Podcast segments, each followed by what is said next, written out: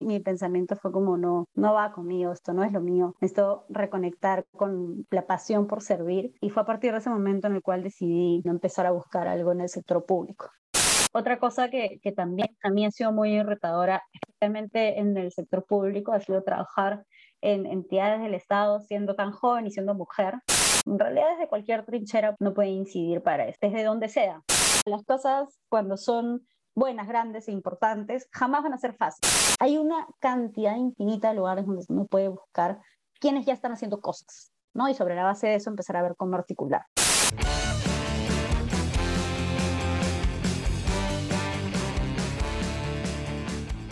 Bienvenidos a este episodio de Peruanos que Inspiran, espacio donde buscamos visibilizar a cada vez más peruanos que la rompen en lo que hacen y apuestan por el Perú. Tengo el placer de presentarles a la cofundadora de Impulso País. Ella trabaja en diseño y seguimiento y evaluación de, la reforma de servicio civil, en Servir. Ella es economista de profesión y cuenta con, con experiencia en gestión pública y cooperación internacional. Con ustedes, la gran Diana Vázquez. Hola Ale, ¿qué tal? Muchas gracias por, por recibirme y, y, por conversar hoy día conmigo. Gracias por, por la invitación. Gracias a, ti, Diana, por el espacio, por el tiempo. Quiero agradecerte en verdad este, por eso. Y bueno, yo he comentado un poquito de, de, así de tu experiencia, de grandes rasgos, pero quisiera que me cuentes como quién es Diana Vázquez, ¿no? Detrás de repente esas etiquetas. Bueno, eh, las etiquetas definitivamente son más fáciles para, para resumir quién es uno, pero no tengo mucho más que agregar. De hecho, tengo 27 años, estudié efectivamente economía desde que soy muy, muy pequeña por influencia de, de mi familia, de, de, mis padres. Siempre he estado muy interesada y cercana a la coyuntura nacional, a lo que ocurría en la política de nuestro país, porque bueno, ellos siempre no solo inculcaron mucho esos temas de conversación en casa desde que yo era chiquitita, sino que, siempre han trabajado de una u otra manera, casi siempre cerca del sector público, entonces siempre he tenido algún tipo de, de acercamiento por ese lado. Y creo que siempre, siempre converso de que esa es una de las cosas que, sin querer queriendo, han definido más mi interés por lo que pasa en nuestro país y la forma quizás en la que, en la que veo muchas cosas y en la que me aproximo a muchas cosas, ¿no? Más allá de, de la formación profesional que, que, he tenido, más allá de la experiencia profesional después, creo que el, el, el, entorno familiar que tuve desde muy, muy niña definitivamente define mucho de mi interés y mi postura hacia, hacia muchos temas, sobre todo de cómo abordarlos desde la óptica de políticas públicas. Y, y nada, aparte de, de, ser economista y todo lo que ya leíste en, en lo que he podido trabajar, eh, últimamente mm, hago aventuras en bicicleta, viajo en bicicleta con mi esposo, con un amigo o, solo, solo los dos y definitivamente es otra parte de mí que nunca había explorado antes, que me ha hecho cambiar la forma en la cual veo muchísimas cosas, porque son retos impresionantes, niveles de autosuficiencia impresionantes y que te enseñan a ver la vida de, de otra manera y creo que eso también me, me está ayudando a seguir creciendo como persona. Me gusta un montón esto, esto último que acabas de comentar, porque, porque ya es como que un poquito más explorando de, dentro de, lo que haces, ¿no? Como fuera de, de todo como profesional, que vamos a ahondar, pero eso te quiero hacer la pregunta para no perderlo. Eh, nos comentas un poquito qué es lo que te ha brindado este tema de la actividad física, del deporte. Eso ya lo, te, o sea, lo, lo has como, te, te, lo has inculcado, alguien te lo ha inculcado, ha sido ya más de grande, desde muy chicas ese deporte desde grandísima. Empecé el año pasado. Eh, en realidad, nunca, yo nunca de, niña en el colegio, nunca había sido ni buena ni me había gustado el deporte. De hecho, todavía recuerdo que cuando entré a secundaria, mi colegio había como de manera extracurricular volei para hacer este, los sábados en la mañana. Y, mi mamá me preguntó, hijita, ¿quieres seguir haciendo volei o prefieres estudiar un idioma? Yo dije, idioma, lo que sea, donde sea, por favor. O sea, no me hagas hacer más deporte de lo estrictamente necesario y requerido por la malla curricular. Y siempre había como huido del deporte, pero bueno, de hecho, mi, mi esposo fue el que me animó, mi esposo y sus amigos con el que, los cuales él empezó a, a montar bicicleta a raíz de la pandemia, donde era una de las maneras más saludables y seguras de salir en los domingos sin autos y todo este rollo, ahí empezamos y luego el reto fue creciendo y, se convirtió en una aspiración por hacer un, un gran cicloviaje y lo hicimos en diciembre del año pasado y seguimos entrenando para seguir haciéndolo más y como siempre converso, converso con él y con mis amigos que hacen cosas parecidas. De un día, de un año a otro me volví deportista, sin darme cuenta. Y nunca me había definido así, pero, pero fue maravilloso encontrarlo, aunque sea a mis 26 años, que es tarde para empezar un deporte. En realidad creo que es maravilloso y hay gente que lo, lo encuentra después y creo que nunca es tarde. Sobre todo un deporte tan, tan fácil de, de, hacer como el ciclismo, ¿no? Ojo que no tan fácil, ¿eh? yo he batallado con eso, he aprendido hace como dos años a montar bicicleta. y, y, mi enamorado tampoco sabe, entonces también entre los dos medio, medio así montamos como niños de tres años. Este, ¿sabes qué? Me pareció muy interesante ahorita que dijiste eso porque lo siento también como un civil a las personas que leen. Dicen de que no les gusta leer hasta que encuentran algo que, que les gusta, o sea, que verdaderamente como que hace más fit contigo. ¿no? Que en este sí, caso fue el tema del ciclismo. Sí, creo que eh, algo, o sea, una de las cosas que más me gusta que se aplica en realidad a muchos otros ámbitos, incluido el, el profesional sobre todo, es que es una manera de romper barreras que uno ni siquiera sabía que tenía y te, te obliga a afrontar miedos. Para mí eso es lo, lo, más importante, digamos, de, de, ese deporte y de ese estilo de deporte, que en realidad no es competitivo, ni mucho menos lo que yo hago, pero eh, es, encuentras un paralelo impresionante en, en, el ámbito de trabajo y en la vida cotidiana. Es, te enfrentas ante escenarios que dan miedo, en los cuales no solo tienes que confiar en tu cuerpo como herramienta para poder lidiar con las situaciones, sino en tu cabeza. Tienes que mantener control de muchísimas situaciones, de muchísimos miedos, muchísimas emociones.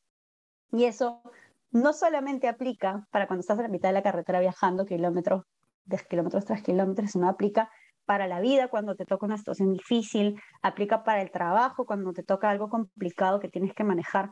Y, y quizás es una de las cosas más, más bonitas que uno siempre va cultivando y todo, pero creo que al menos con este, con este deporte eh, mm, maximizados. Completamente. Y sabes, ahorita que dijiste esa reflexión me hace me hace hacer bastante link con lo, con lo otro que te quería preguntar, que era este tema de exigirte un poco más o de repente guardar ese, ese tema del, del símil con la parte profesional, ¿no? Ahorita, en verdad yo quedé sorprendida, no sabía eh, que tenías 27, yo, yo tengo 26 igual, o sea, entonces es como que est estamos, estamos a, ahí de edad. No lo había pensado, o sea, no es que pensara que eres mayor o menor, simplemente no lo había pensado. Y dije, wow, ha hecho varias cosas y dentro de eso, eh, un proyecto súper chévere que fue uno de los que mencioné de, dentro de la, de la introducción, que es el tema de Impulso País, que me parece, o sea, me, me parece súper desafiante, ¿no? O sea, el, el tema de, de, haber creado como que un grupo, un colectivo, un movimiento que, que busque poder servir desde, desde ese lado, ¿no? Desde la comunicación, pero también pro diferentes proyectos que han estado haciendo. Entonces, ¿cómo fue que te animaste a hacerlo? Ya tiene años, entonces eh, me imagino que ha sido, o sea, ha, ha, tomado bastante tiempo, esfuerzo. ¿Cómo fue que comenzó? Bueno, creo que bajo el mismo principio de romper miedos y, y, animarse a hacer algo que normalmente no harías, ¿no? Literalmente eh, bajo un principio muy similar, ahora que lo pienso yo misma mientras lo cuento. Mira, en el 2018, más o menos en esta época del año, si no me equivoco, justo cerca a Semana Santa del 2018, un amigo de mi esposo nos convocó y nos dijo, oigan, eh, estoy buscando un grupo de gente que se anime a, fundar una organización con miras a incentivar la participación política de jóvenes y nos sentamos a conversar ese tema con él empezó a, madurar un poco la idea de, de, una organización que justamente promueva la participación ciudadana. Y en ese camino él eh, fue el que empezó a, juntar amigos de amigos, conocidos de amigos, le pasábamos la voz a alguien, decíamos, oye, te gusta la idea y quieres, tienes a alguien que conoces que sea de la chamba, de la carrera, de lo que sea, llámalo. Y así juntamos más o menos un grupo de 12 personas, me parece, y, con ese, mismo espíritu empezamos a tener algunas reuniones como de los fundadores, porque somos 12 fundadores, es un montón de gente, donde empezamos a centrar y aterrizar un poco más la, idea de lo que queríamos para la organización, ¿no? Y en ese sentido, este, sale un poco esta idea de que Impulso País sea una organización dedicada a promover la ciudadanía, siempre con un enfoque basado en evidencia que pueda aportar a solucionar problemas que tenga nuestro país hasta la fecha, enfocado también en la distribución de, de información que sea fácil, sencilla, digerible para todas las personas a las que podamos llegar, con un fuerte componente de alianzas con organizaciones que tengan alguna visión o un norte similar al nuestro, al menos en los proyectos con los cuales colaboremos, ¿no? Entonces, todo esto que te digo nació eh, a partir de, de esas conversaciones en abril y nosotros iniciamos un proceso de idear cómo se iba a estructurar la organización, cómo iba a funcionar, quiénes le iban a presidir, cuáles iban a ser los mecanismos de entrada, salida, elección de consejos directivos, etcétera, hasta que finalmente en julio más o menos de, ese año 2018 la formalizamos. ¿Y por qué hacer todo esto? Pues porque, mm, como te acordarás, desde el 2016 veníamos en un contexto de crisis política tras crisis política tras crisis política que no se acababa y nos encontramos en una posición en la cual dijimos, si nosotros no empezamos a ocupar algunos espacios de democratización de información y de participación político no partidaria, pero igual participación política desde la ciudadanía, otras personas con sabe Dios qué intereses lo van a empezar a hacer en nuestro lugar. Entonces, todos decidimos a partir de eso dedicar nuestro tiempo libre a este proyecto, más allá de las responsabilidades familiares, de las responsabilidades laborales, algunas de las responsabilidades que todavía tenían de una manera en estudios, pero, pero igual decidimos aportar desde ese lugar y a partir de eso construir una organización que ya a la fecha, por la cual han pasado muchísimas personas, se han hecho proyectos increíbles, cada vez más grandes, cada vez más ambiciosos y que van a seguir, van a seguir volando porque creo que tiene una institucionalidad que a lo largo de los años se ha mantenido y que permite justamente que la organización siga avanzando. Y lo que decías me, me da risa porque cuando comenzó fue como de, hubieron varias crisis políticas hasta, hasta esa fecha y, o sea, y de ahí en adelante muchas más todavía, o sea, el panorama se vio bastante más complejo. Claro, y, o sea, y todos estos, estos ánimos de, de hacer cosas, eh, es que comentabas y me lo imagino, ¿no? Comienzo a visualizar, ah, ya, inició de una persona que dijo, vamos a hacer esto, es ustedes 12 fundadores, pero creo que cada, detrás de, de, cada una de las personas que se sumó, puede haber habido de repente algún momento en el cual como que ya se les comenzó a aprender esta chispita del tema de, de servir ¿no? a, a, más personas. ¿En tu caso hay alguna historia de repente en específico o quizás fue algo que, que siempre estuvo dentro de ti y más bien dentro de tu carrera pudiste encontrar quizás e, espacios para poder hacerlo? Bueno, yo cuando, cuando recién pensaba en, en economía, de hecho, una de mis hermanas estudió economía en la misma universidad que yo, así que lo, lo tenía un poco cerca. Pero cuando yo pensaba en estudiar economía, cuando estaba en el colegio, decía, ¿no? Ah, hay que ser economista para tener una forma distinta de ver el mundo y ser la próxima ministra de Economía y Finanzas del Perú. Y pasó la carrera, pasaron los años, pasaron los cursos de la universidad y me fui eh, yendo por el lado mucho más de las finanzas. Entonces, claramente abandoné ese sueño inicial de ser la futura ministra de Economía y me, me fui al lado de, de, la inversión privada, hice mis prácticas ahí pero siempre estuve conectada, al menos con el tema, digamos, de realidad nacional, de coyuntura, por mi familia, y yo empecé a hacer voluntariado muy joven, desde el 2011, apenas entré a la universidad. Siempre tuve como que esas dos raíces que me mantuvieron cerca al piso, a mi piso, y cuando eh, terminé mi, mi segunda práctica, más o menos en, en octubre del 2015, la universidad me convoca a ser parte de la delegación de representantes que iba a participar en el CAE universitario ese año. Entonces, yo voy, participo y, este encuentro CAE universitario es un encuentro donde hay una multitud gigante y diversidad gigante de estudiantes universitarios de todo el país. Y ese fue el momento de quiebre en el cual reconecté con mi pasión por servir que había estado siempre conectándome a través del voluntariado, pero que la había perdido un poco eh, a raíz de, del trabajo que estaba llevando, que no claramente no era lo mío. recuerdo mucho que después de, esta experiencia del cabo universitario, tuve un, momento donde estaba sentada en el escritorio de, mi segunda práctica y, trabajábamos para un banco con una sede en Europa súper prestigioso y literalmente mi, mi, pensamiento fue como no, no, me va bien esto de, de, ayudar a que los ricos sean más ricos. O sea, no va conmigo, esto no es lo mío. Necesito reconectar con la, la pasión por servir. Y fue a partir de ese momento en el cual decidí que cuando se acabaron mis prácticas no iba a buscar renovar y no iba a buscar tampoco eh, practicar en el mismo ámbito, sino empezar a buscar algo en el sector público. Y felizmente eh, me encuentro a una altura en mi vida en la cual pude hacer esa transición, ese cambio también porque, porque tuve la suerte realmente de, de, tener algunos contactos que me ayudaron a insertarme como rápidamente en prácticas en el sector público, pero fue ese momento de quiebre en el cual eh, reorienté mi, mi corta todavía vida profesional. Claro, me, me parece súper chévere y creo que es bien bonito como es que, claro, ahí tú reconectaste con el cabo universitario y a partir de ahí con más experiencias, ¿no? Pero veo como cada vez hay más de ese tipo de espacios, ¿no? En el cual, lo, en cual jóvenes, o en general cualquier tipo de persona puede reconectar con ese espíritu, de repente dar un poquito más, o buscar hacer un poquito más por la sociedad, ¿no? Que yo digo siempre como desde el punto en el que estés, no todo el mundo tiene que crear asociaciones, trabajar en política, lo que sea, o sea, desde el ámbito en el que estés puede hacer varias cosas. Y justo eh, quiero hablar como desde ese lado, ya, nos, nos hablaste desde los inicios, cuando saliste de la universidad, qué estabas buscando hacer.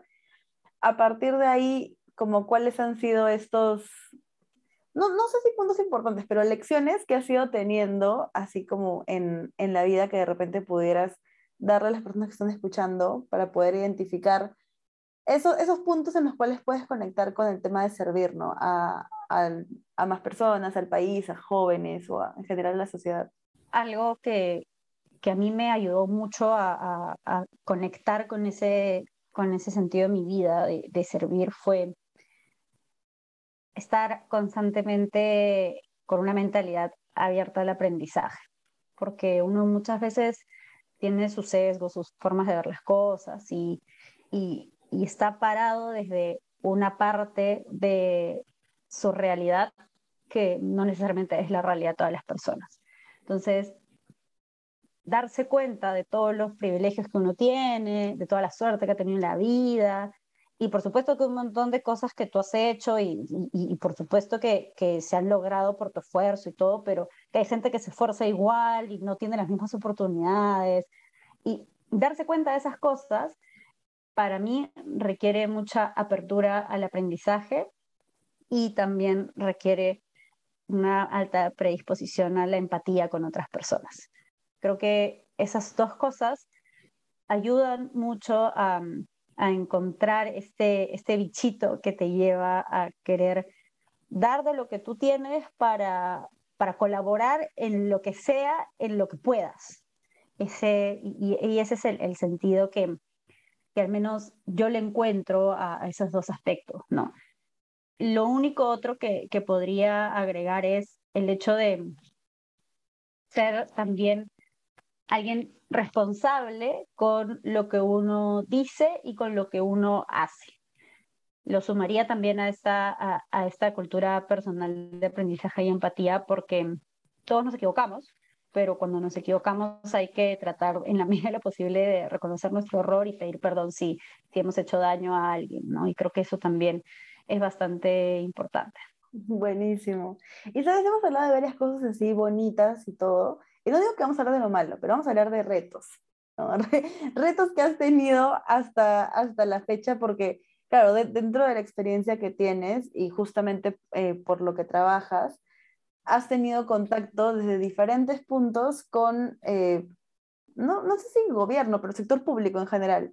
¿No? Y que usualmente es bien complejo de trabajar por varias barreras o retos que pueden haber. Entonces, no sé si nos quisieras contar de repente alguna que otra experiencia de ese lado. Recuerden que este proyecto no es nada sin ustedes. No se olviden de seguirme en Instagram como aleteca.pe y desde su plataforma favorita para escuchar el podcast.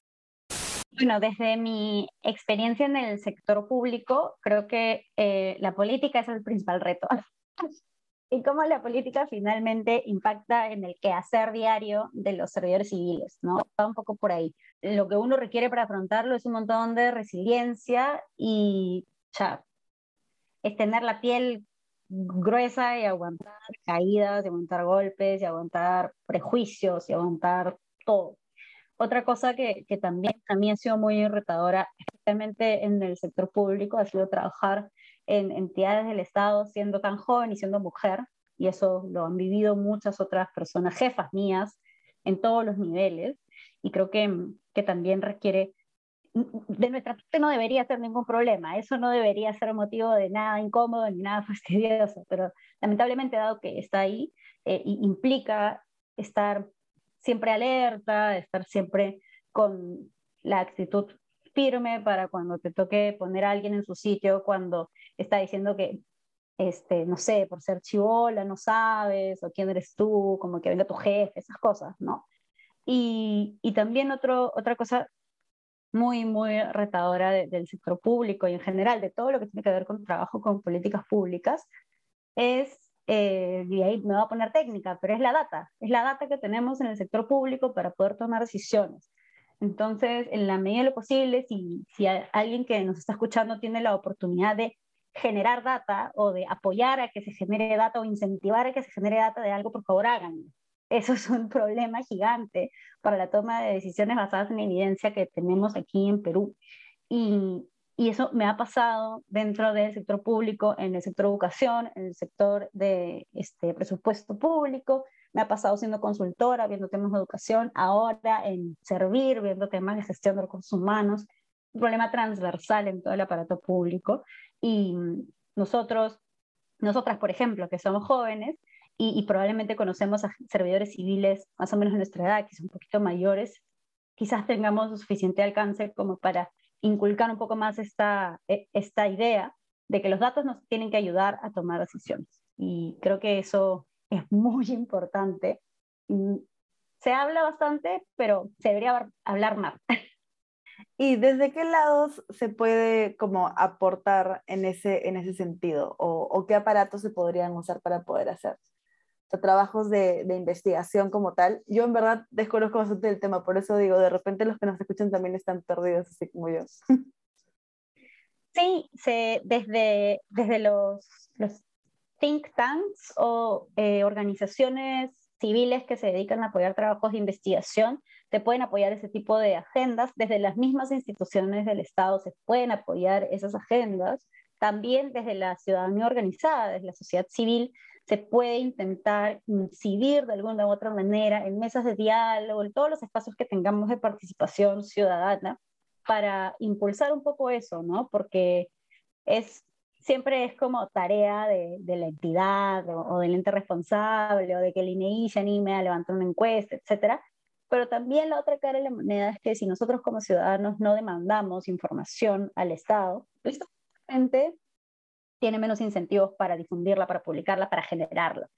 Y se han hecho muchos esfuerzos, datos abiertos, este, de, desde PCM, por ejemplo, durante la pandemia. Hay muchos, muchos esfuerzos que se han hecho muy saludables y muy positivos, pero falta, la verdad es que falta, falta mucho de eso y en realidad desde cualquier trinchera uno puede, uno puede incidir para eso, líderes de opinión, desde donde sea, de verdad. Buenísimo, muchas, muchas gracias por comentarlo. Claro, ahora tengo una, una visión, perdóname que yo a veces perdida en el mundo un poco en eso. Y estabas hablando de, de, varias cosas. Ahora, ¿cuál ha sido de repente el proyecto o, o, cosa en la que has estado involucrada que sientes que ha sido como, no sé si más abrumadora, pero que te ha tomado mucha más resiliencia y, y así poder continuarlo, poder hacer que se ejecute? Difícil pregunta. Creo que en distintos niveles o, o, en ciertas características algunos proyectos de mi vida profesional, pero voy a rescatar la experiencia con Impulso País porque lo hacíamos gratis y en nuestros tiempos libres, entonces peor, pues no solo es difícil per se, sino que es difícil y nadie te está pagando por hacerlo y obviamente uno no busca que le paguen, pero te vas a dormir pensando en todas las cosas que hay que resolver, en todas las que botella que tienes, en todas las alianzas que si salen, no salen, y, y finalmente es como tu, tu voluntariado, y tu hobby y tu pasatiempo, cuando se vuelve tan ambicioso, perdón por ser pesimista, pero te va a generar estrés. pero así es, o sea, las cosas cuando son buenas, grandes e importantes, jamás van a ser fáciles. Y eso es el caso con Impulso País y, y es un caso muy, muy concreto, por ejemplo, con lo que hicimos en el Observatorio Electoral del 2021. Con nuestra, hicimos una campaña informativa que se llamó Yo Voto y lanzamos una, una página web en conjunto con Political Hub y Hazte Una, que se llamó también yovoto.pe, donde tenías como unos juegos, un test para elegir como cuáles eran tus posturas acerca de ciertos temas políticos, sociales, económicos, y te votaba como un match, como Tinder, ya un match con los tres candidatos con los cuales tenías más afinidad. Y la chamba que hubo detrás de eso para que eso saliera fueron amanecidas, conversaciones, discusiones, ponerse de acuerdo y una serie de eventos afortunados y desafortunados que fueron muy, muy, pero muy estresantes. Pero finalmente cuando, cuando salió la web y cuando tuvo los excelentes resultados que, que tuvo, más de creo que más de 3.3 millones de, personas ingresaron a la página web como en 24 horas, que es una bestialidad de gente. Se nos cayó el servidor un par de veces, estábamos con los chicos de Political Hub, ya, arréglenlo, arréglenlo, así. Si la gente en Twitter, oye, se cayó tu página, funcionando. Por el tráfico que tenía, fue un día de locos, de verdad, de locos, de locos. Creo que esa ha sido una de las cosas que me ha puesto más nerviosa en mi vida, ni casarme me puso tan nerviosa, y, una de las cosas que finalmente fueron más gratificantes, porque ver como, como tu bebito, verlo crecer después de que el parto haya sido un sufrimiento y verlo como que tener éxito es realmente gratificante porque además teníamos un, un fin de ayudar a las personas, darles un insumo más dentro de toda la marea de información que se ve dentro de las campañas políticas para que ojalá les pueda ayudar a tomar una decisión. Lo digo así de manera muy cuidadosa porque claramente son muchos los factores que implican tomar una decisión como esa de por quién votar, pero tratamos de, aportar una pieza más a todo el rompecabezas de información que sea sencilla, que sea fundamentada, que tenga todo un respaldo de fuentes, de metodología de trabajo transparente para todos, y que mm, finalmente salió bien, creo que salió bien con, con, muchas personas con las cuales hablamos después, estuvieron muy contentas y, eso nos sirvió para ganar eh, más exposición, para ponernos en otras plataformas donde no habíamos entrado antes. Y eso fue maravilloso porque fue, un trabajo que finalmente había sido tan duro para todos que que haya salido bien fue como, ya está, salió, salió bien, gustó. Así que imagínate ahora el reto que va a ser igualarlo o superarlo en este año 2022 con las elecciones regionales y municipales. La valla está altísima para la organización. Ahora, de hecho, hay, hay nuevo consejo de directivo casi en su totalidad. Solo se mantiene una de las directoras que también estuvo en el consejo directivo anterior donde se gestó esta, esta web y toda esta campaña. Y, y creo que tienen la valla alta pero como decía hace, hace unos instantes, la institución de la organización como equipo, forma de trabajo, forma de reporte, forma de alianzas entre las mismas áreas de la organización, creo que es lo suficientemente sólida como para sacar algo que sea mucho mejor que lo del año pasado. Entonces, eso ahora la pone tensa, pero es muy gratificante. Me encanta con la, la pasión con la que cuentas como todo esto de cómo surgió, cuáles han sido los retos ahí que han tenido. Y sabes, creo que naturalmente me, salió la, la, duda, medio la, la, tenía mapeada, pero justo me vino a la mente el tema de este, o sea, no, no sé si, si pesimismo, pero por ejemplo, esa iniciativa fue súper chévere y la hicieron ustedes desde un grupo que ya tenía como unos años habiendo trabajado pero siento que con todas las crisis políticas que cada vez son como en la periodicidad es mayor, hay mayor frecuencia de crisis que tenemos dentro del país. Creo que como jóvenes también nos golpea, ¿no? Y nos dice, pucha, ya, voy a sacar un grupo, o sea, quiero hacer tal cosa, y luego salen demasiadas cosas malas en el país, entre comillas, y es como, ah, su no, qué flojera, o vale la pena. Entonces, justo por ahí va para la pregunta, ¿vale la pena? O sea, decirle a, ¿vale la pena como hacer ese esfuerzo? ¿Es mejor sumarse? ¿Es mejor hacer nuevos proyectos? Lo digo como pregunta al aire, no que yo tenga una respuesta que esté estudiando de un lado. Mira, que vale la pena hacer el esfuerzo de hacer lo que sea, mi respuesta siempre va a ser sí. pero, pero sí creo que, que hay, bueno, también yo hablo desde el sesgo de una organización vieja en el sentido de, de, que se creó después de muchas que nacieron en el 2020, por ejemplo, a raíz de toda la crisis política de final de año. Entonces, muchos de los que veníamos como desde antes, como tú dices, ¿no? Vimos a muchos de esos nuevos proyectos que fue como, qué bien que se han animado a hacer algo, pero hay, hay, que darles más de seis meses a ver si duran, porque sabemos que así es. En seis meses hay cinco crisis políticas en este país. Entonces es, es, es agotador. Estoy totalmente de acuerdo con eso. Y yo, de verdad que yo con, todo, con toda sinceridad diría que si tienes ganas de hacer algo, primero, aparte de un mapeo de, mercado, a ver qué ofertas similares hay, sí, sí sugiero buscar espacios de coordinación con las personas que ya están haciendo cosas para ver cómo integrarse o cómo sumarse o cómo articular con ellos antes de pensar necesariamente en algo totalmente nuevo.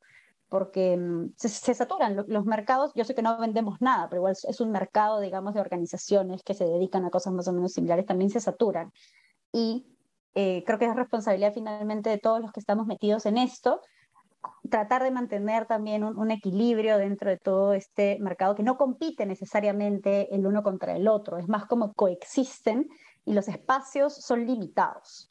Entonces, e, eso también es una cosa para tener en cuenta en las matemáticas. Y en línea con esto, por ejemplo, es que esta plataforma de Yo Voto no la hicimos solos o sea, nosotros cuando, cuando la planteamos y cuando lo pensamos, en verdad buscamos y, empezamos a meternos a eventos y a compartir con gente, a, revisar como que muchas páginas en redes sociales de iniciativas que hablan de ciudadanía, cosas así. Y finalmente así fue que encontramos a Una y así fue que les planteamos hacer esto juntos, porque ellos estaban pensando en algo muy parecido. Y nuestra primera reacción fue, hey, juntémonos con ellos antes de hacer dos cosas y dos productos que literalmente se iban a competir el uno contra el otro. Entonces, así, por ejemplo, fue como empezamos a trabajar con ellos y así fue como empezamos a trabajar con Political Hub. A raíz de la crisis de noviembre 2020, nos escribe una persona de Political Hub y nos dice, oigan, queremos hacer esto, esto, esto. Y nosotros dijimos, excelente, trabajemos juntos, pero te pongo pausa un rato porque tengo como al otro lado de la conversación hasta una y ellos también quieren trabajar con nosotros y como que nos tomamos un tiempo en articular para todos sacar el mismo producto juntos, en vez de que Political Hub, con todo el conocimiento que tenían en programación, saquen una vaina espectacular y luego hasta una en Impulso País saquemos algo como con toda la parte de los planes de gobierno y tal, pero menos chévere, menos interactivo. Entonces, e, e, ese estudio de mercado y ese acercamiento para generar alianzas creo que es demasiado importante en este, en este entorno, no solamente del tema de ciudadanía, sino en general, en el voluntariado, porque uno tiene que hacer voluntariado y dedicarle su tiempo libre a algo que lo apasione, a una causa que te mueva el piso y que te apasione de verdad. En mi caso y en el caso de todos los que estamos en Impulso País, eso es la ciudadanía, participación ciudadana, civismo y todo lo que tiene que ver con esa parte, digamos, de, de la acción voluntaria.